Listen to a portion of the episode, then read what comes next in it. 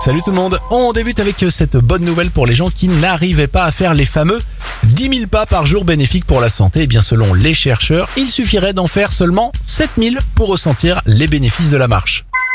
On poursuit avec euh, cette belle initiative de la Ligue de football américaine. Pendant tout le mois de septembre, ils reverseront 1 dollar à chaque tweet contenant le hashtag Childhood Cancer, association qui lutte contre le cancer des enfants.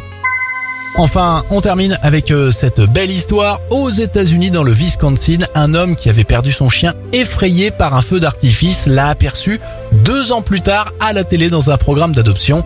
Il a alors contacté la chaîne afin de pouvoir retrouver son animal qu'il a immédiatement reconnu dès son arrivée. C'était votre journal des bonnes nouvelles. Vous pouvez le retrouver maintenant en replay sur notre site internet et notre application Radioscoop.